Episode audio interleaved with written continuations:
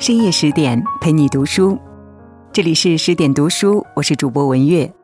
今天我们要分享的文章题目是《文成不纠缠是对自己最好的成全》，一起来听。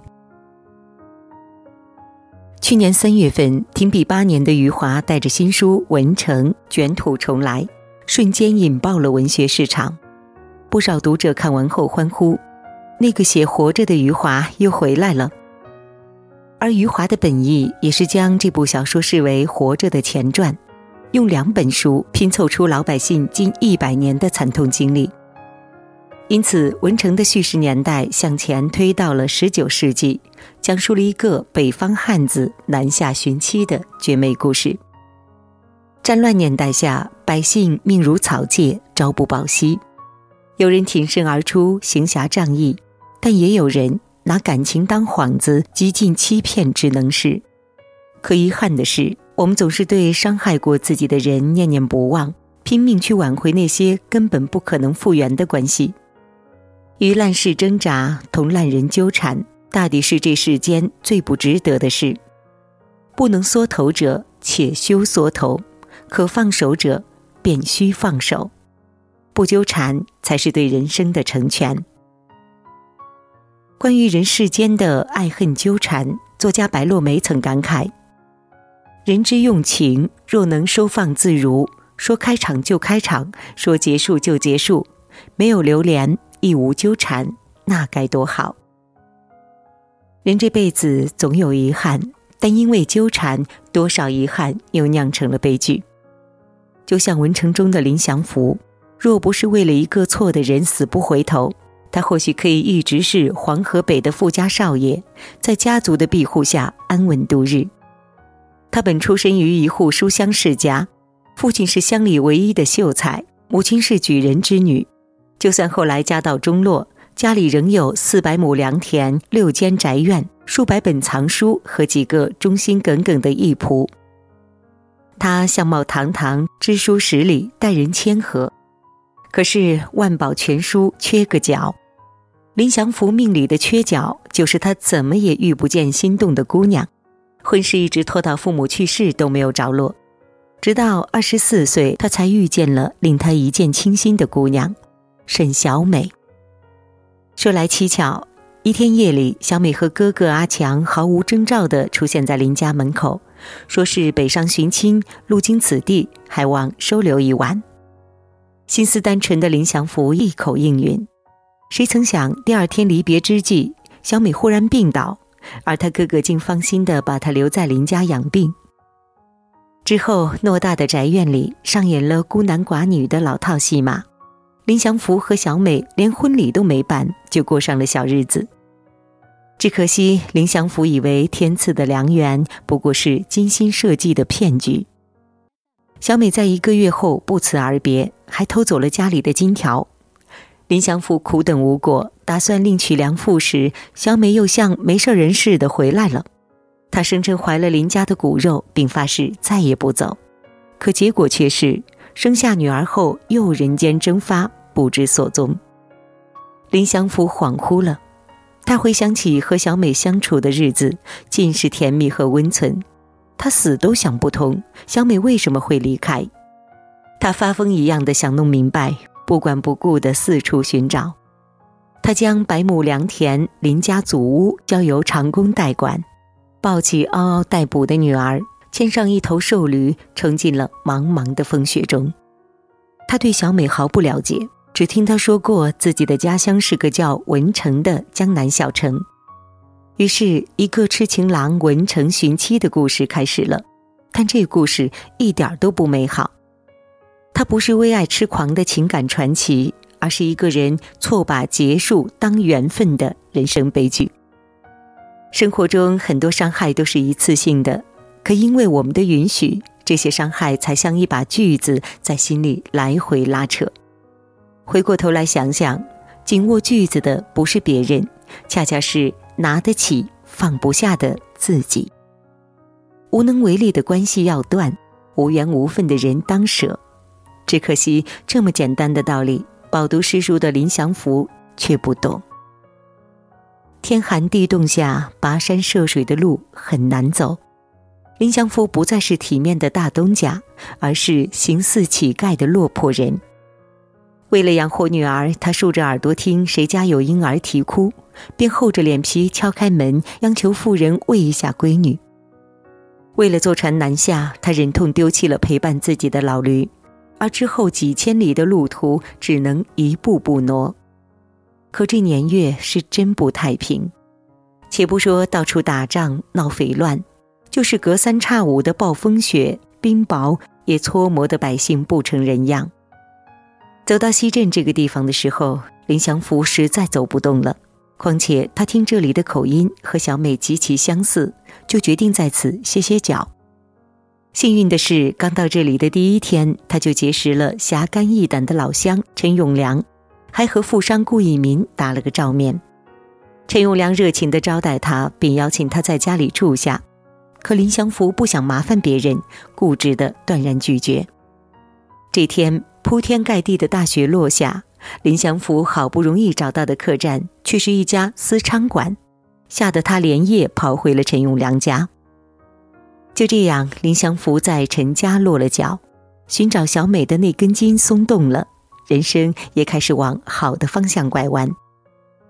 那说出来呢，你可能不信，就在林祥福进门之后，西镇刮起了一阵罕见的龙卷风，一时间昏天暗地，恶风呼号。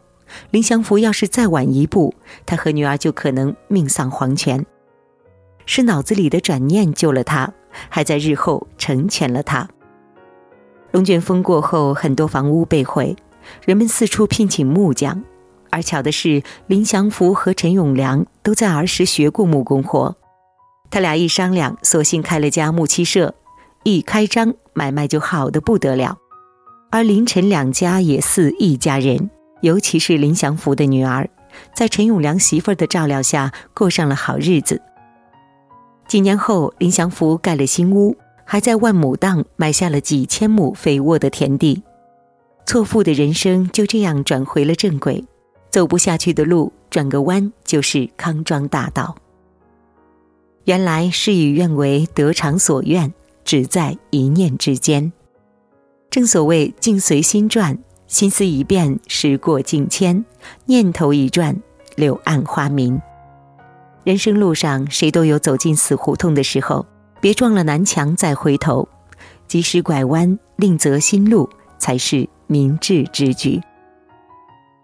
光阴飞逝，林祥福在西镇一待就是几十年，他把女儿抚养成人，生意做得风生水起，和陈永良亲似兄弟，还做了晚辈们的教书先生。有时候他想，即使找不到小美，这样过一辈子也不错。只可惜战乱年代下，天地不仁，以万物为刍狗。林祥富本事再大，也扛不起时代落下的一粒沙。当时的西镇，一会儿闹土匪，一会儿来军阀，无论是官是匪，结果都一样，都是老百姓遭殃。军阀来的时候，横征暴敛，强抢民女。林祥福为了保护女儿，匆匆让女儿和富家子弟定了亲，可躲过了军阀，却逃不过匪患。土匪看准了林祥福，绑架了他女儿，张口就要五百大洋。危难时刻，陈永良一家挺身而出，让大儿子陈耀武换回了林家女儿。只可惜一番营救下来，耀武是回家了，却被土匪砍去了一只耳朵，精神恍惚的，仿佛变了个人。林祥福恨呐，可他面对强悍的兵匪，又有什么办法呢？去拼命，无异于以卵击石；去妥协，却又过不了心理这关。能做的，无非是兵来将挡，顾好眼下。很多时候，办不成的事就得放弃，求不得的命只能释怀。不久后，西镇又来了个杀人不眨眼的土匪，人称张一斧。能一斧头砍去活人的半颗脑袋。西镇百姓为了自保，在富商顾一民的率领下，组建了一支自卫队，而林祥福也参与其中。和土匪的混战极其惨烈，损兵折将的张一福怒不可遏，趁乱绑走了顾一民，让自卫队群龙无首。顾一民被绑架后，林祥福成了大家的主心骨。他决定用枪支弹药换人，并亲自去和张一福谈判。至此，全书最戏剧性的一幕出现了。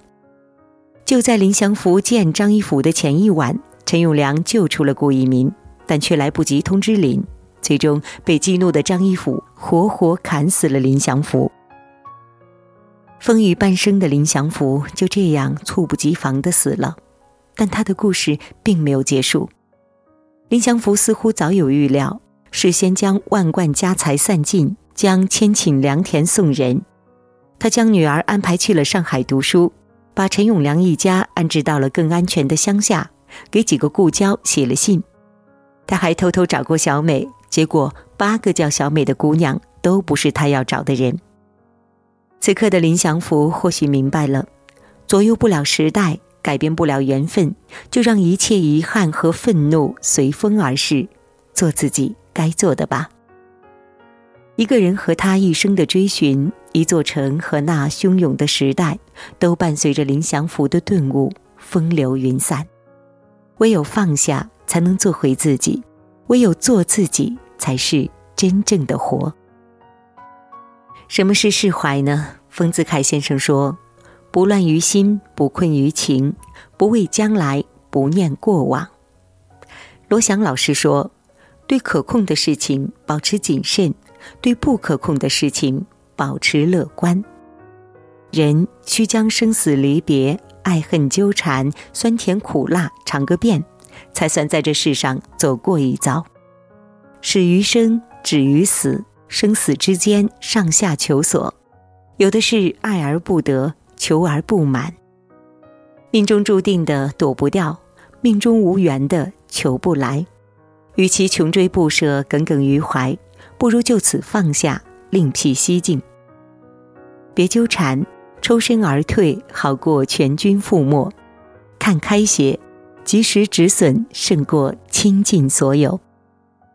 说到底呢，文成讲的并非是两个人的错过，而是一个人的和解。愿你看完这个故事，也能咂摸出几分人生况味，随缘自适，不负遇见，不谈亏欠。